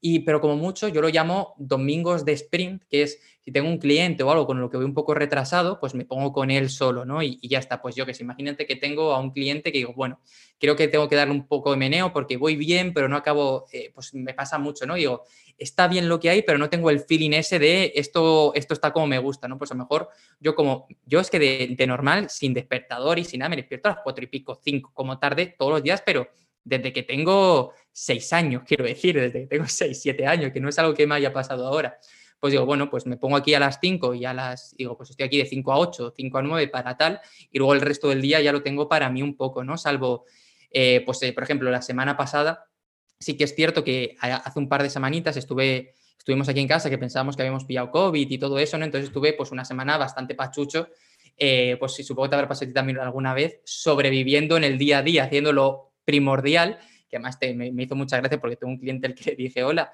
estoy un poco malo, creo que voy a, voy a tiempo, pero, pero si, si, si me sube la fiebre o lo que sea, te, te, aviso, ¿no? Y luego ya me fui a hacer las pruebas del COVID y, salió negativo, pero estamos aquí los dos muy, muy malos. Y me dijo, vale, pero si, si te vas bien y si puedes tenerlo dos o tres días antes, también me viene a mí genial. Y yo, mira, me con tu padre, ¿sabes? Pero de buen rollo porque es una persona que conozco desde hace mucho, ¿no? Y dije, bueno, ya, ya te iré contando. Y, y eso, en ese sentido, pues fueron tres o cuatro días de sobrevivir y sí que es cierto que me quité todas las reuniones posibles eh, en las que no hubiera muchas personas, por decirlo así y dije, bueno, pues estoy de lunes a jueves haciendo bolita y trabajando en lo mínimo y recuperé el fin de semana, por ejemplo, ¿no? Pero si no es así, intento siempre respetarme mucho. Yo sé que muchas veces la gente tiene la sensación, y me lo dicen, de que siempre estoy trabajando, pero es porque yo el día que no estoy trabajando no subo un story, no pongo un tweet hablando de trabajo. Entonces, yo, mi teléfono, mi, mi, mi, despacho es para trabajar. Yo si no estoy trabajando, aquí no estoy y yo no, yo, yo no subo una foto normalmente, pues tomándome un café en la calle o tomándome algo, porque no me apetece, porque yo, para mí las redes son herramientas de trabajo y está muy bien. Y yo soy el primero que cuando se tiene un momento así de aburrimiento me meto en TikTok a ver vídeos de gatitos, ¿eh? yo soy el primero que hace eso. Pero no, no para mí, es decir, a mí me gusta como para comunicar algo y me gusta estar trabajando y contar algo de los gatos, porque también forma parte un poco de, de mi narrativa, de lo que voy contando, pero si no, no voy a estar viendo una peli poniendo una foto, salvo que me acuerde por algo particular, no voy a estar con un amigo y voy a sacar el teléfono porque es algo que no me sale, ¿no? Entonces, tratas, un poquito también en ese sentido. como no, de no salirte de la temática un poco, ¿no? E, eso es, es decir, eh, tam, también soy un poquito abierto en ese sentido, pero, pero como lo llevo todo tan estructurado de hoy quiero contar esto, mañana esto, y me lo voy contando tanto también, luego cuando estoy en, pues eso, dando una vuelta, tomándome un café o una cervecita con algún amigo, lo que sea, no me apetece sacar el teléfono, no me sale sacar el teléfono y enseñarlo, ¿no? De hecho, yo me acuerdo que mis amigos siempre he tenido eso de, y yo no sigo a, ninguno de mis amigos en redes sociales, ¿no? Y siempre dicen, pero es que no, no sí, y digo, ya, pero es que a mí, esto para mí es, es producir y, y, consumir de esto específico, no, no voy a dejarte un comentario ni voy a usarlo para tal. Yo cuando me meto en Instagram, yo cada día, yo me meto una F en cada red social al día, es algo para hacer alguna historia o algo que tenga planeado, ¿no? Eh, y es, vale, me meto para responder los mensajes, para interactuar con cuatro o cinco personas que quieren interactuar y para hacer X, pero tengo todo muy pautado en ese, en ese sentido. Entonces, soy muy estricto conmigo, por decirlo así, en, en los horarios y en, y en, tal, porque creo que siendo estricto ahí es como no pierdo el tiempo y luego me puedo poner una peli tranquilamente por la noche o yo todas las mañanas me voy al gimnasio también todos los días, ¿no? O bueno, todos los días, algo que me dé mucha pereza, pero normalmente de lunes a viernes casi siempre. Y, y eso son cosas que yo no, por decirlo así, no, no, no negocio conmigo mismo. Yo voy a ir al gimnasio porque me gusta. Voy a ir el viernes a hacer no sé qué y, y ya está. Eh, ayer un cliente me dijo, oye, me ha surgido no sé qué, no sé cuántos. Eh, mira si puedo verlo. Si fue tan fácil como mandarle, oye, lo siento, pero estoy con un tema de gatos de castración y luego quiero estar con ellos y hoy no estoy para ti. Y, y punto. Y, y, igual que al principio sí que me ponía más nervioso hacer esto, hoy en día ya no es. No estoy. Igual que yo tengo algún cliente que tiene WhatsApp porque ya hay confianza y, sabe esto, pero yo ya le he dicho claramente que yo el fin de semana no le voy a contestar un WhatsApp, hombre, salvo que vea 17 mensajes y vea que es algo urgente y, que pueda haber pasado algo, ¿no? Entonces, e, en eso soy muy claro. Sábado y domingo yo no respondo a clientes salvo algo muy específico, algo muy urgente y, y todo puede esperar hasta el lunes. A mí si un cliente me llama, aparte que yo trabajo todo el día en modo avión en general, pero si me llama y la reunión no la hemos pactado antes, le digo, bueno, eh, ahora no puedo, dime cuándo podemos, eh, dime cuándo tienes un hueco y agendamos una reunión, ¿no? Soy muy celoso de, de mi tiempo para mí y, y, para organizarme yo. No me gusta que, bueno, no me gusta, no, es que creo que cuando yo tuve un cliente al principio que me llamaba los viernes por la noche para preguntarme qué tal iba su proyecto, y yo ahí fondo dije, hey, hasta aquí hemos llegado porque yo no quiero, yo no quiero nada de esto, ¿no? De hecho, al principio me costaba mucho dar el teléfono por, por estas cosas, luego ya me di cuenta que era más cómodo para algunas cosas. Pero soy muy, muy celoso de eso de mí, de esto es mi tiempo y cuando estoy trabajando soy igual que puedo meterme al email para contestar a X persona, pero si veo otro email de otra persona, de otro cliente, eh, hasta que no me llega, por decirlo así, el tiempo con ese cliente, no lo voy a responder, ¿no? Salvo, sí que es cierto que hago una batida primero al día para ver, vale, hay un email de este, de este y de este y ver si hay alguna cosa urgente, pero, pero hasta que no te toca a ti, no, no me pongo contigo, ¿no? Igual cuando estoy contigo, tampoco me pongo con, con aquel. Entonces, un poquito esa, esa forma de verlo. Hay una cosa dentro de Copimelo que a mí me parece eh, particular Em, y que tiene que ver con, con, los clientes, ¿no? Y de, ya que estamos hablando de los clientes, que la manera en la que comunicas no parece, no parece que tuvieras una estrategia de copy para conseguir clientes. Es decir, CopyMelo está contando lo que hace, está enseñando a otros a hacer copywriting y, y ya está. Tú no estás diciendo, ven que yo te voy a escribir el mejor copy. Tú en ningún momento haces, digamos, esa, esa carta de intenciones con los clientes. Salvo, ah, es cierto que ahora estoy haciendo algún cambio ¿eh? en la web, pero, pero tienes razón. Eh, ahora, tú estás, eh, no, yo no sé cuántos seguidores, digamos, tendrás a lo sumo, pero vamos a suponer, una vez me dijiste que tenías como 13.000 en TikTok. Sí, pero esa red yo tampoco la contaría mucho como, como algo mucho de valor, por decirlo así, a nivel... He pillado algún cliente por ahí, pero es es más posicionamiento por si, por si explota como Instagram que, otra cosa. Tienes también como, no, vamos a suponer que entre todos tendrás visualizaciones, ¿no? Mira, si, quieres, para que yo creo que es un dato bastante más interesante, el podcast que es de lunes a viernes se suele escuchar unos 200, 300 veces al día, cada día. Yo creo que es un dato bastante más claro sobre, sobre el impacto que tiene, porque al final el podcast es lo más cercano y por donde yo capto más clientes, ¿no? Entonces es un poquito esa, esa cantidad. Ah, por ahí va un poco la pregunta. Era, quería preguntarte dónde sentías más impacto. Yo, eh, yo apenas estoy comenzando con el podcast y, y sí que veo que, digamos, es más fácil de vender, entre comillas. Parece que se vende solo. Yo no tengo como yo lo pongo allí y alguien lo sigue y de repente ya, ahora tengo, este será el sexto creo, todavía no he subido todos, pero, pero ya veo como, sabes, cada episodio tiene como 20 escuchas o así, apenas, pues ni lo he promovido ni nada.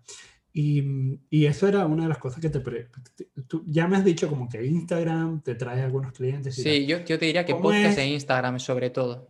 ¿Cómo es ese, ese acercamiento a alguien que te escucha y dice, mira, porque si te están escuchando para aprender de copy, ¿qué es lo que pasa? El cliente de repente dice, eh, bueno, esto parece muy complejo, mejor... E, esa es, un poco, esa es un poco la idea. Mira, yo eh, cuando, cuando empecé, lo que yo empecé a hacer fue hacer análisis de copy gratuitos en vídeo a gente. Es decir, yo me acercaba a ellos con todo el morro del mundo y les decía, oye, te hago un análisis de copy y ahora a ti te lo hice también, ¿no?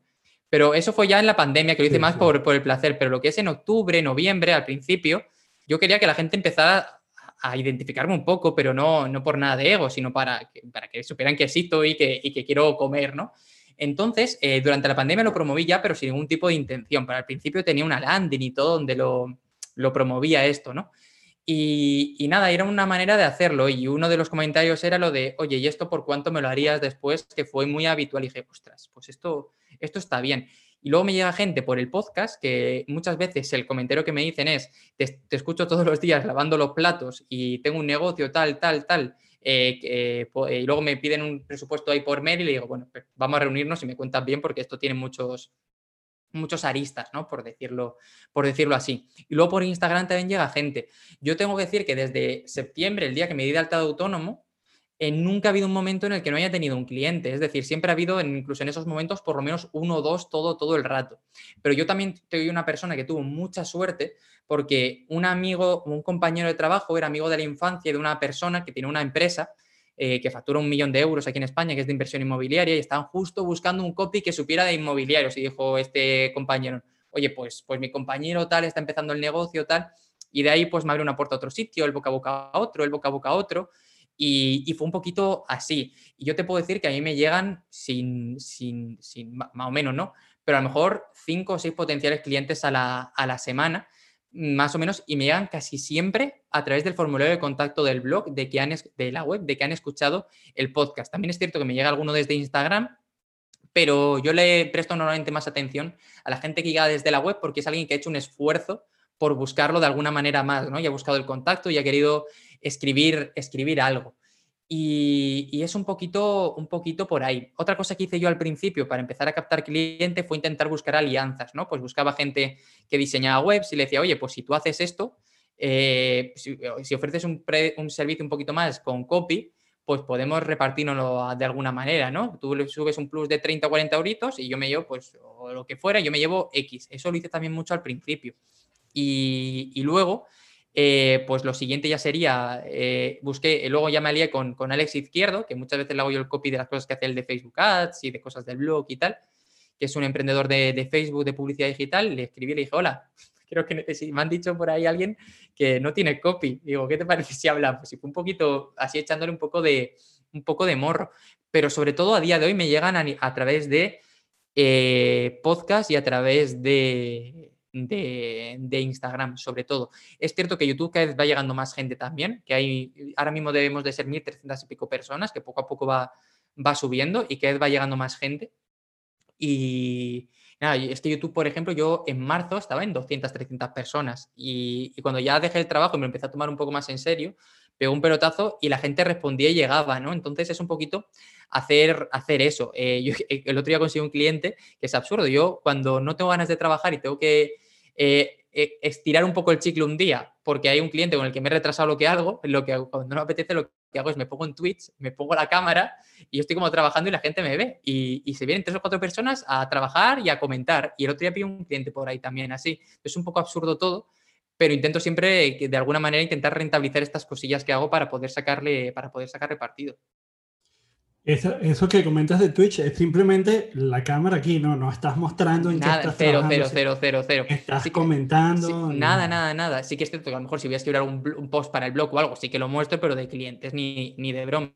Pero es así y yo me pongo un sonido de lluvia, no me entero de nada, a lo mejor cada 40 minutos veo de pronto digo, oye, hay cuatro personas conectadas y dicen, no, no sé qué, y, y a lo mejor han preguntado hace 20 minutos y contesto y la gente sigue a ello. Nunca lo entenderé bien, pero, pero ya está. De hecho, a mi chica se lo dije y dije, oye, estoy haciendo esto, está yendo bien, tú que tienes una audiencia enorme, háztelo. Y ella se hace sesiones de método Pomodoro de este y se pone a lo mejor 30 o 40 personas con ella todos los días y yo alucino, ¿sabes? Digo, pero, pero cosas, la gente... cosas de la nueva, de la nueva era. a, ah. mí me, a mí me ha pasado, em, en estos días me pasaron por Twitter porque estaba buscando a alguien que hiciera el cover art del podcast, ¿no? Porque tengo uno pero no me gusta. Quisiera que alguien hiciera un poco algo más elaborado. Em, y, y se me acercó alguien de Twitter y me pusieron un vídeo, pero era como un vídeo de gamer, ¿no? Era como que, ¿sabes? Era una chica así con el pelo azul y mirando la cámara arriba y decía, te podemos hacer esto y esto y no sé qué. Y me parece tan interesante, es el mundillo Twitch. Eh, bueno, yo también he hecho como un par de apariciones allí, no ha pasado nada, pero, pero me parece muy, muy interesante. Y con todo esto de, de la audiencia, yo también estoy buscando como que, que más gente conozca la audiencia, em, que es un poco absurdo, porque la audiencia es un newsletter, ¿no? Y de repente digo, bueno, pero si ya estoy haciendo todas estas entrevistas, que las hago como, como hemos hecho antes, como por notas de voz en WhatsApp, pero digo, bueno, pero si puede ser una conversación mucho más amena, que a la gente le guste y no sé qué, también la voy a hacer. Y, mm, y me, y me, y me parece interesante porque no sé de dónde, pero alguien llegó y tuve el primer sponsorship eh, hace dos semanas o así. Y yo digo, va, pero si no hice nada, simplemente puse contenido, no, no, no lo promoví ni nada. Me parece súper interesante cómo van creciendo. ¿Y el newsletter? ¿Cómo te va con el newsletter? ¿Es, también un buen canal? Yo, el newsletter lo empiezo, lo, lo, empecé al principio, lo, lo, empecé sobre todo porque en un primer momento Em, a mí lo que más miedo me daba como copia era mandar emails. En el trabajo donde estaba, como nos estaban haciendo, no, era, tan estricta la manera en la que había que mandarla, apenas tenía yo libertad para hacer algo, ¿no? Te querían mandar, pues como era de, portales inmobiliarios, pues unos pisos todas las semanas o todos los días, o de pronto había una urgencia y había que mandar más, pero digamos que yo no tenía esa libertad, por decirlo así, para, para poder gestionar yo la newsletter de donde estaba, ¿no? Era como algo muy, muy estrictos, salvo unas muy particulares que yo podía enviar sobre contenido. Entonces yo cuando empecé con Copymelo, dije, pues yo creo que donde menos fuerte soy es en newsletters, básicamente. Y cuando tenía un cliente relacionado con newsletter, lo hacía y salía bien, pero yo no me sentía cómodo haciéndolo, no era como lo que más me costaba, lo típico que vas posponiendo un poquito más para, para bueno, ya mañana que hoy tampoco pasa nada si lo dejo de hacer, ¿no? Entonces yo ya estaba haciendo. ¿Cuánta gente tienes en tu lista? Tengo ahora mismo unas eh, voy borrando todos los meses a gente que no ha abierto ninguna. Y ahora mismo debo tener unas 300 y pico, pero voy cargándome a lo mejor todos los meses 50 o 60 personas eh, fácil, pero no por nada, sino si, igual que a pesar de que una persona se fue y me dijo que me iba a pegar una paliza un día, eh, yo sí, la gente que no quiere estar es totalmente libre de no estar, evidentemente, además que es un ritmo ¿Por muy no grande. lo, ¿Por qué no la promueves un poquitín? Como nunca he visto que digas, apúntate a la newsletter, como en Twitter. Porque, eh, pues sí. mira, te, te lo voy a contar porque siempre estuve diciendo, pues voy a hacer un lead magnet y la empiezo a promover, pero no, no la llega a promover. Lo que voy a hacer ahora y estoy preparando es para cuando cierre la academia Lancet, empezar con una secuencia automatizada para intentar pillar a gente directamente desde ahí, desde una newsletter y evidentemente ahí ya intentaré prepararme una campaña buena para intentar llevarla un poquito más allá. Pero como hasta ahora era solo una, una herramienta así un poquito, pues muy bien. Yo, yo la suerte que tengo es que a lo mejor cada semana llegan tres, cuatro personas sin hacer absolutamente nada, ¿no? También a lo mejor se va una, porque a mí entiendo me que es- encanta. Me encanta son- porque es como... son siete días. yo abro, entiendo. abro que- mi email y tengo... Y, y- y si lo quiero leer hoy, lo leo. Y si no, lo borro. Ya está. yo- pero claro, pero me yo encanta porque, porque aprendo un montón, Claro, Carmelo. yo entiendo que son siete días a la semana y que son un montón, pero la newsletter tiene más o menos, eh, sábados y domingos un poquito menos, pero tiene un, entre 45 y 55% todos los días de apertura, lo cual a mí me parece que una newsletter diaria está, está muy bien, porque al final voy dando mucho la chapa. También es cierto que eso, si en un mes no abre nadie, no abres ninguna, que son 31 emails, digo, bueno, pues te borro y si te quieres apuntar ya te apuntarás otra vez, que los, los contactos cuestan dinero, por decirlo así. Pero, pero empezó por eso, porque yo no me sentía cómodo y dije, bueno, pues voy a mandar una newsletter a la semana. Y no acaba de estar cómodo porque queda mucho tiempo, luego no, no veía que tuviera un retorno y yo me daba cuenta de que las newsletters que yo me gustaba leer eran las que me llegaban todos los días, porque como me medio enganchaba, ¿no? Hay una chica que se llama Sara no sé qué, que yo la seguía todos los días y me encantaba lo que hacía. Y la sigo leyendo. Lo que pasa es que últimamente leo, voy- lo que dice, estuve acumulando newsletter y luego cuando me doy cuenta digo, "Uf, no las he leído, las borro todas y ya vuelvo a conectar. Pero, pero eso, y dije, pues en lugar de tanta parafernalia de colores y de tal y de títulos, voy a escribir una como si fuera escribir a un mejor amigo. Yo pensaba que eso iba a dar para abajo todo y empezó a abrirse más, a tener muchas más respuestas. Y la verdad es que fue súper, súper bien y súper reconfortante. Entonces yo voy escribiéndolas poco a poco y, y al final la idea de cada newsletter es empezar contando una mini historia y acabar cerrándola con un poquito de consejo de copy. Algunas son mejores, otras son peores, pero, pero un poquito esa es, esa es la idea. Y lo más importante de todo es que a mí en, dos meses se me quitó el miedo a escribir cualquier tipo de email. Ahora, de hecho, lo que más disfruto con clientes son secuencias de email y este tipo de cosillas, ¿no? Entonces, eh, fue un poquito esa, para esa evolución. Y ahora sí que sí, ya tengo, estoy trabajando en esa secuencia y incluso una pequeña landing para captar gente. Con, estoy con un, con un, con un compañero con el que he hecho alguna cosa de, de funnels en, en, Latinoamérica, pues estamos, montando un funnel para cuando yo lance todo esto para poder intentar captar gente en automático, ¿no? Y tener ahí tres o cuatro emails para intentar convertir o alguno más. Y es un poquito ahí, él empezará a dar más, más caña. Sinceramente no la, no la promociono porque tampoco me da de comer ahora mismo, ¿no? Y no es algo que esté haciendo mucho. Entonces, está ahí, es un recurso que no me roba demasiado tiempo, que ahí me puede estar escrito en 10-15 minutos en total. Entonces, es algo que yo me siento y me gusta mucho escribir y ahora ya quiero ir eso, ¿no? Pero sí que me gusta ir como potenciando poco a poco cada canal, porque si voy con todos a la vez, me, me esto, ¿no? Por ejemplo, yo dije, no voy a potenciar eh, la newsletter o lo que sea, hasta que no tenga cerrada todo el tema de la academia. La academia ya está preparada ya para cerrarse. Me falta hacerme tres o cuatro fotos, que como nunca me aprovecho para y siempre se me olvida, el, ya le he dicho a mi, chica que nos pongamos una alarma y el día 25, que aunque sea 10 minutos, me pongo ahí delante una esta en blanco y me hace tres fotos para poder subir. Aquí me faltan tres fotos contadas para tener todas las páginas porque que no que las tengo que actualizar y están ya todas hechas y le faltan tres fotos a cada una, están montadas y todo. Y, y, nada, pues cuando cierre eso, ya me meteré otra cosa y voy como poco a poco eh, intentándolo, porque si no me agobio y, y, también que quiero disfrutar de cada paso. Entonces eso, y la newsletter yo a mí creo, está muy bien. Yo creo que el momento en el que va a llegar un momento en que Copymelo se va a sentar y va a decir, ok, voy a empezar a optimizar todo este material que creé durante un año y medio.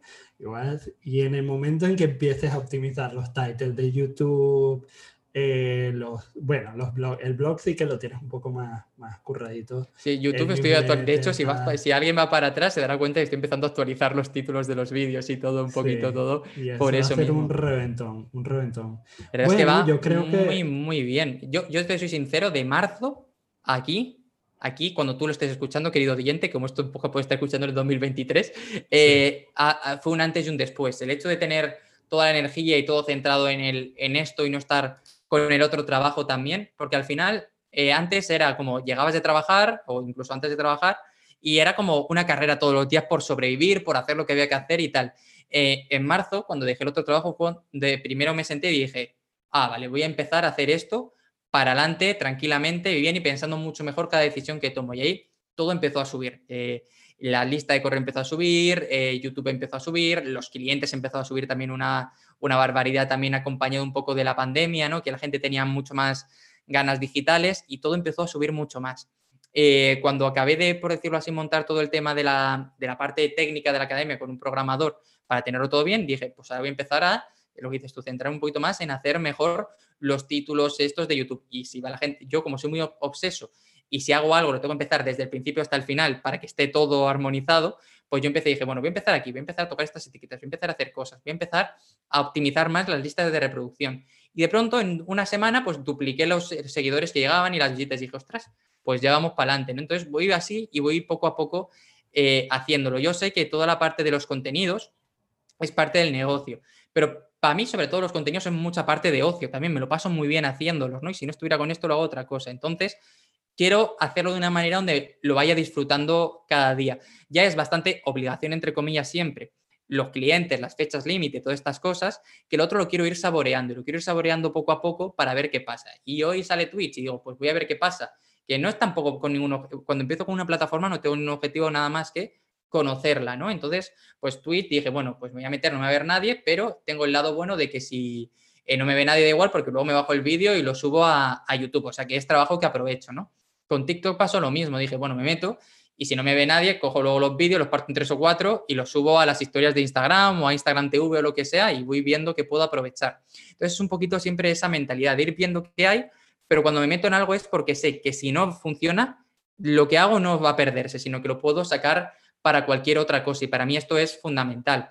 También ahora con, con, con mi chica cuando tiene menos trabajo de alguna cosa, digo, oye, pues te paso tres o cuatro vídeos de YouTube y me sacas dos o tres trocitos de vídeo para poder subirlos a Instagram, ¿no? Es decir, es siempre esta mentalidad de todo lo que hago me tiene que valer para más de una cosa. Y porque si no, prefiero, prefiero no hacerla. A lo mejor eh, vale para más de una cosa y uno sale en enero y otro sale en septiembre, ¿vale? Pero intento siempre que tenga ese, ese recorrido. Y ahora es un poco lo mismo. Antes era un poco más explorar y ahora voy ya optimizando absolutamente todo lo que voy intentando hacer para que tenga. Y probablemente dentro de tres o cuatro meses a otro día que me siente y diga, ¿qué me sobra? Y diga, bueno, pues me sobra Twitch, que no quiero seguir haciéndolo, pues, pues lo corte, ¿no? Pero también voy con esa libertad de como yo no dependo de vender infoproductos, yo no dependo de ese tráfico, ya voy teniendo mis clientes, voy teniendo gente, voy, ya va llegando gente por el boca a boca, me puedo permitir decir mañana esto no lo voy a hacer y ver qué pasa, ¿no? Y también es cierto que todo el tema de contenidos yo lo llevo siempre con mucha eh, antelación, salvo Twitch, que evidentemente no se puede hacer, pero YouTube, a ver, esto va a sonar muy enfermo, pero lo miré ayer por, por, ver mi nivel de enfermedad, porque dije, yo creo que me puedo relajar un poco en Navidad de contenidos, ¿no? Que es otra idea. Yo en Navidad no pienso grabar nada. Y tenía grabado en YouTube hasta el 3 de marzo y dije, bueno, pues igual te puedes relajar un poco. O el podcast está grabado hasta febrero, ¿no? Entonces es esto. Y me gusta tener esa tranquilidad de hoy estoy aquí y digo, bueno, voy a grabar. Y si no, no pasa algo o, o no quiero, porque digo, pues mira, sabes que no me apetece, me voy a ir a ver una peli o me voy a ir a hacer deporte o me voy a ir a hacer lo que sea, que no pase nada. Entonces me gusta siempre tener esa seguridad y lo mismo pasa con, con los clientes. Si tengo que presentar un proyecto el domingo, pues intento que esté hecho el jueves, porque si pasa cualquier cosa, yo no quiero estar pensando en me va a dar tiempo, lo que sea, ¿no? Y eso pasa pues cuando se quemó la casa de abajo y estuve dos días casi sin electricidad, pues que dijera, pues oye, pues, pues, pues no pasa nada y, y, y para adelante, ¿no? Valoro mucho, hay mucha gente que valora mucho tener una cuenta corriente con ahorros bien para sostenerlo, que eso evidentemente yo también lo valoro,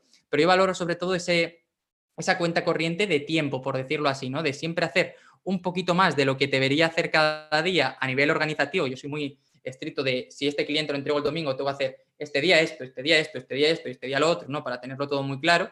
Pues siempre si el día uno tengo que hacer de 10, 3, pues si puedo hacer 4, prefiero hacer 4 para eh, que si mañana eh, me apetece irme a tomarme una cerveza y en lugar de acabar a las 7, 8, que es la hora que yo suelo acabar, eh, acabar a las 6, pues que no pasa absolutamente nada, ¿no? Y, organizarme un poquito, un poquito en, eso. También es cierto que yo tengo jornadas de trabajo que son dilatadas, pero que me lo tomo con mucha calma, en el sentido de que a las 7 me voy todos los días al gimnasio, comer con mi chica una hora y ver una serie cuando comemos es obligatorio, luego me hago un descanso por la tarde para estar un rato con los gatos, que lo disfruto un montón, ¿no? Entonces es tiempo dilatado, pero el tiempo efectivo de trabajo es, menor, ¿no? Y me gusta hacerlo así porque me, me permite oxigenarme mucho.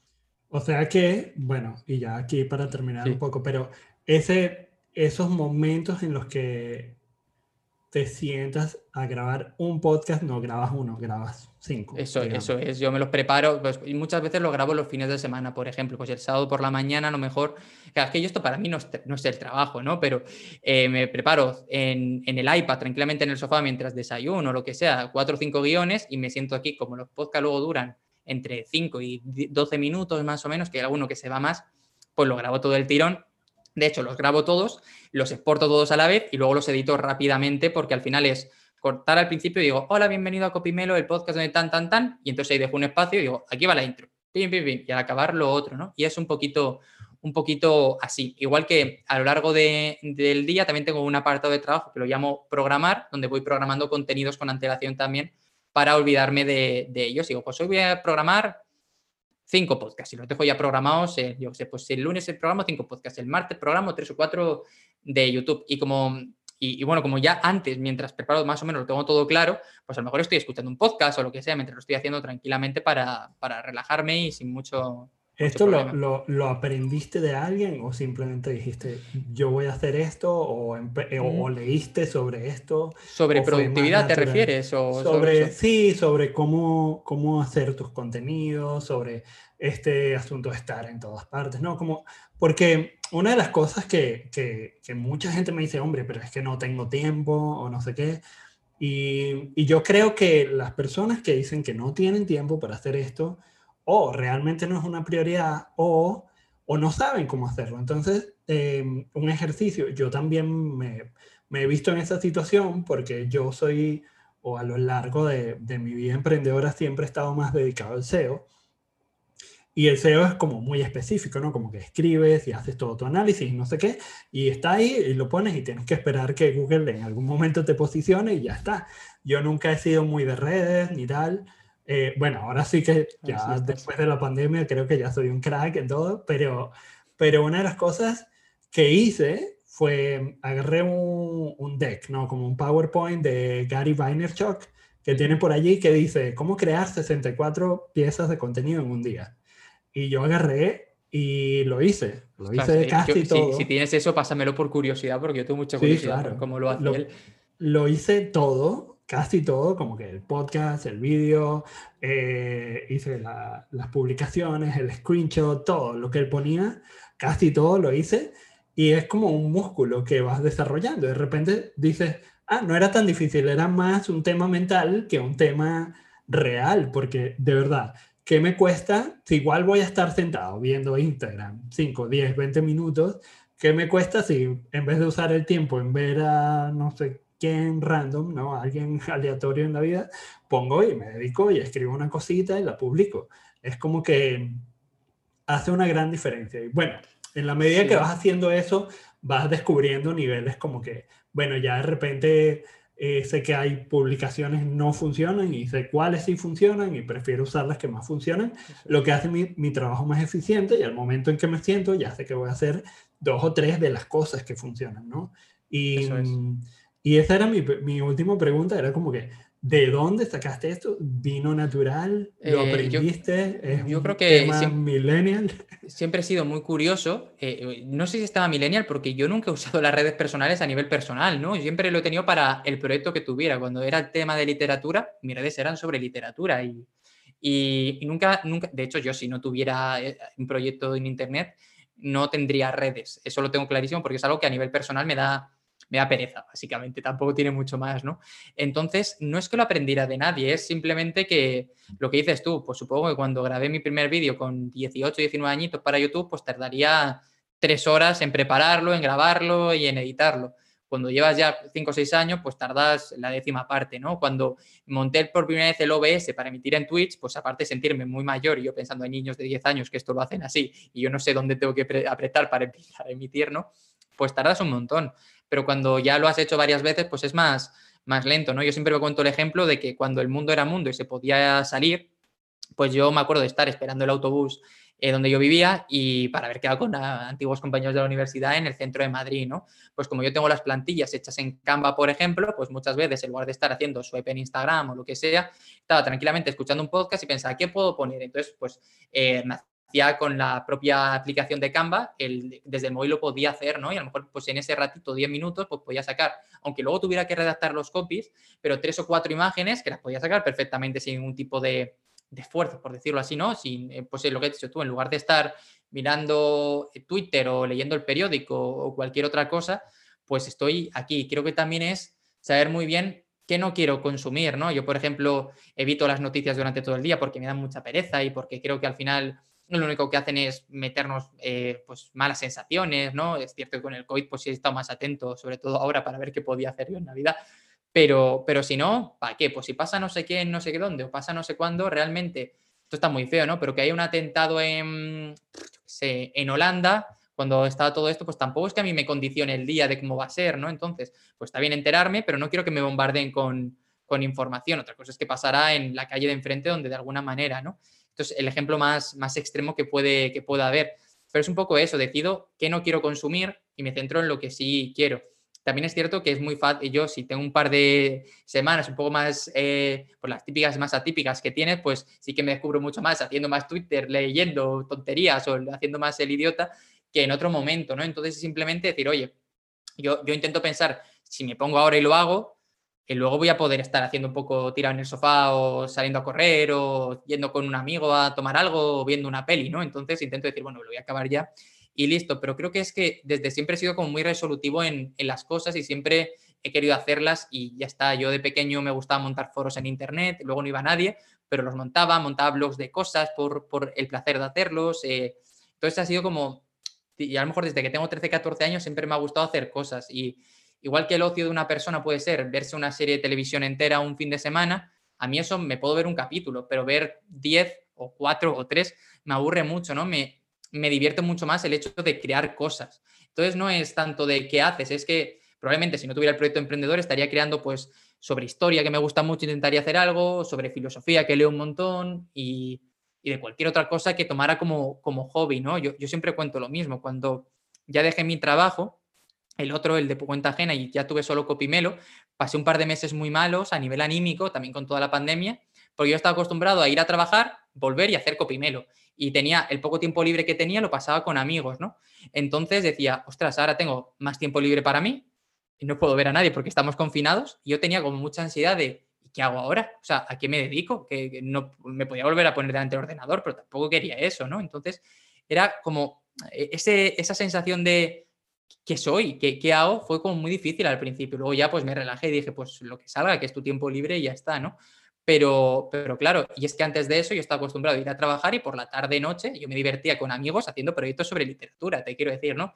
Podcast con personas, canal de YouTube con personas, entonces era como algo muy, muy así. Y cuando lo conseguí paquetizar para, ser, para convertirlo en mi trabajo, eh, total, fue como, ¿y ahora qué hago yo en mi tiempo libre? Porque ya tenía igualmente el tiempo guardado para ir al gimnasio y para tal, y de pronto, claro, no podías salir, no podías hacer nada, ¿y qué hago yo? Y me costó mucho, eso fue el, el clic que me hizo más que me costó más tener, rollo, pues marzo, abril del año pasado fue, de, cuando salga esto, de, fue bastante, bastante complejo a nivel, a nivel personal y, lo pasé bastante, esto evidentemente dentro de los límites, ¿no? Pero en esa época a nivel anímico lo pasé un poquito, un poquito mal porque digo, ¿y, qué, qué, me define, ¿no? ¿Qué soy? ¿Qué hago? Antes era el chico que hacía cosas fuera, ahora las hago para trabajar, ¿qué, qué hago yo?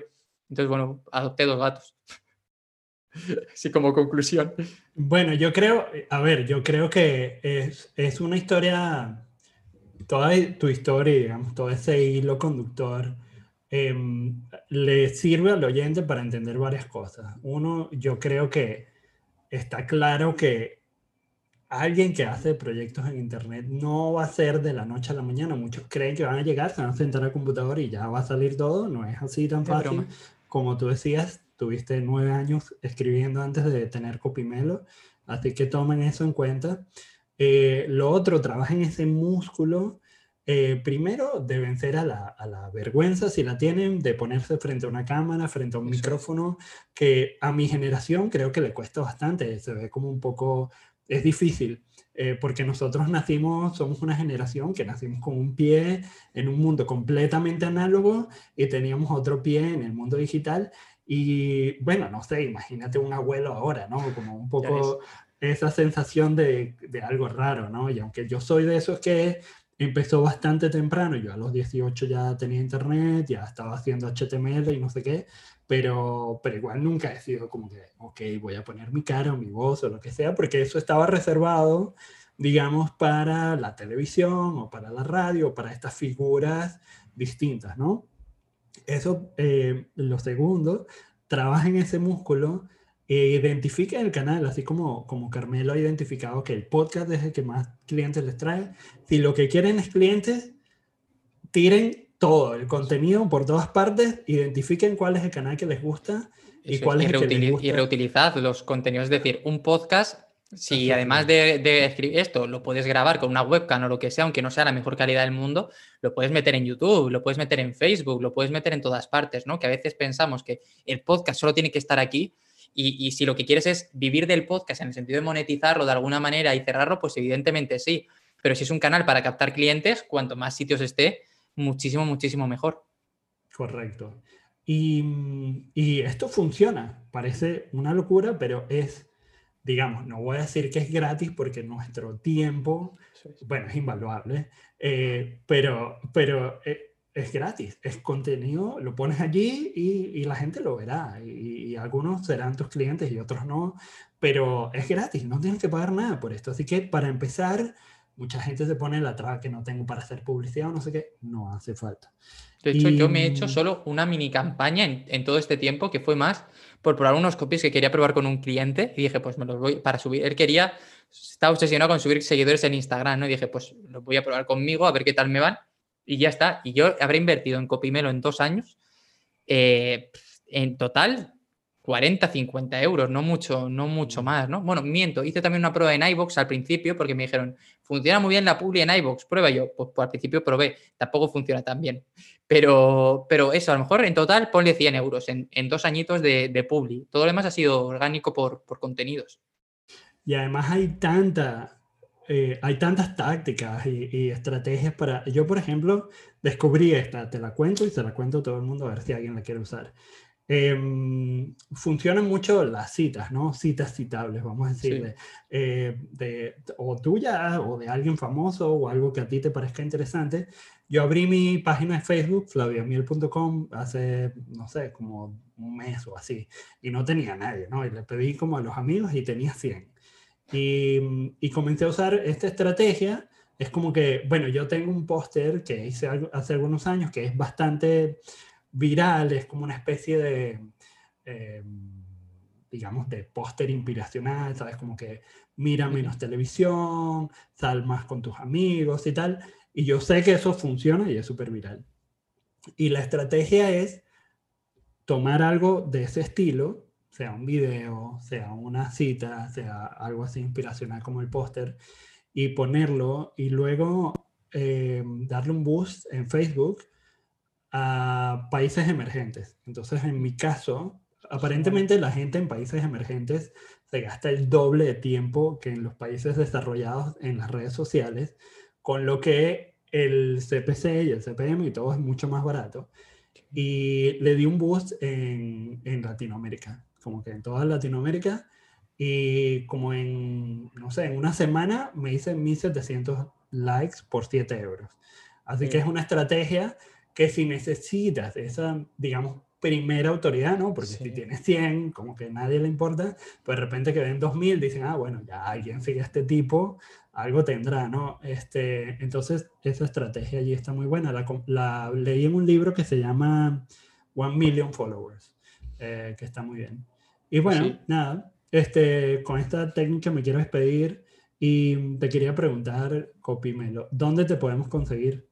Pues yo, eh, copimelo.com, yo creo que es el sitio principal y es donde está centralizado todo. Así que si alguien tiene curiosidad por lo que hemos hablado, quiere ver algo que hemos mencionado, por, por ahí está. Eh, si las redes sociales, los podcasts y todo se pueden encontrar desde ahí, pero ahí está, por decirlo así, el, el grueso de, de, todo lo que hago. Así que es lo más, lo más sencillo al final.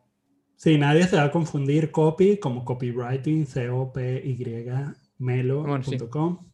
y, y, bueno, y la audiencia, eh, también pueden eh, suscribirse al boletín La Audiencia. Eh, busquen la Audiencia Newsletter y lo van a encontrar en Google. Y así nos despedimos. Muchas gracias, Carmelo, y espero hablemos pronto. Eso es. Muchas gracias a ti por invitarme. La Audiencia. Y así terminamos otra edición de la audiencia. Espero que te haya gustado y que le puedas sacar muchísimo provecho. Por favor, déjame tus comentarios, déjame rating, 5000 estrellas si puedes. Y nos escuchamos pronto. Hasta luego.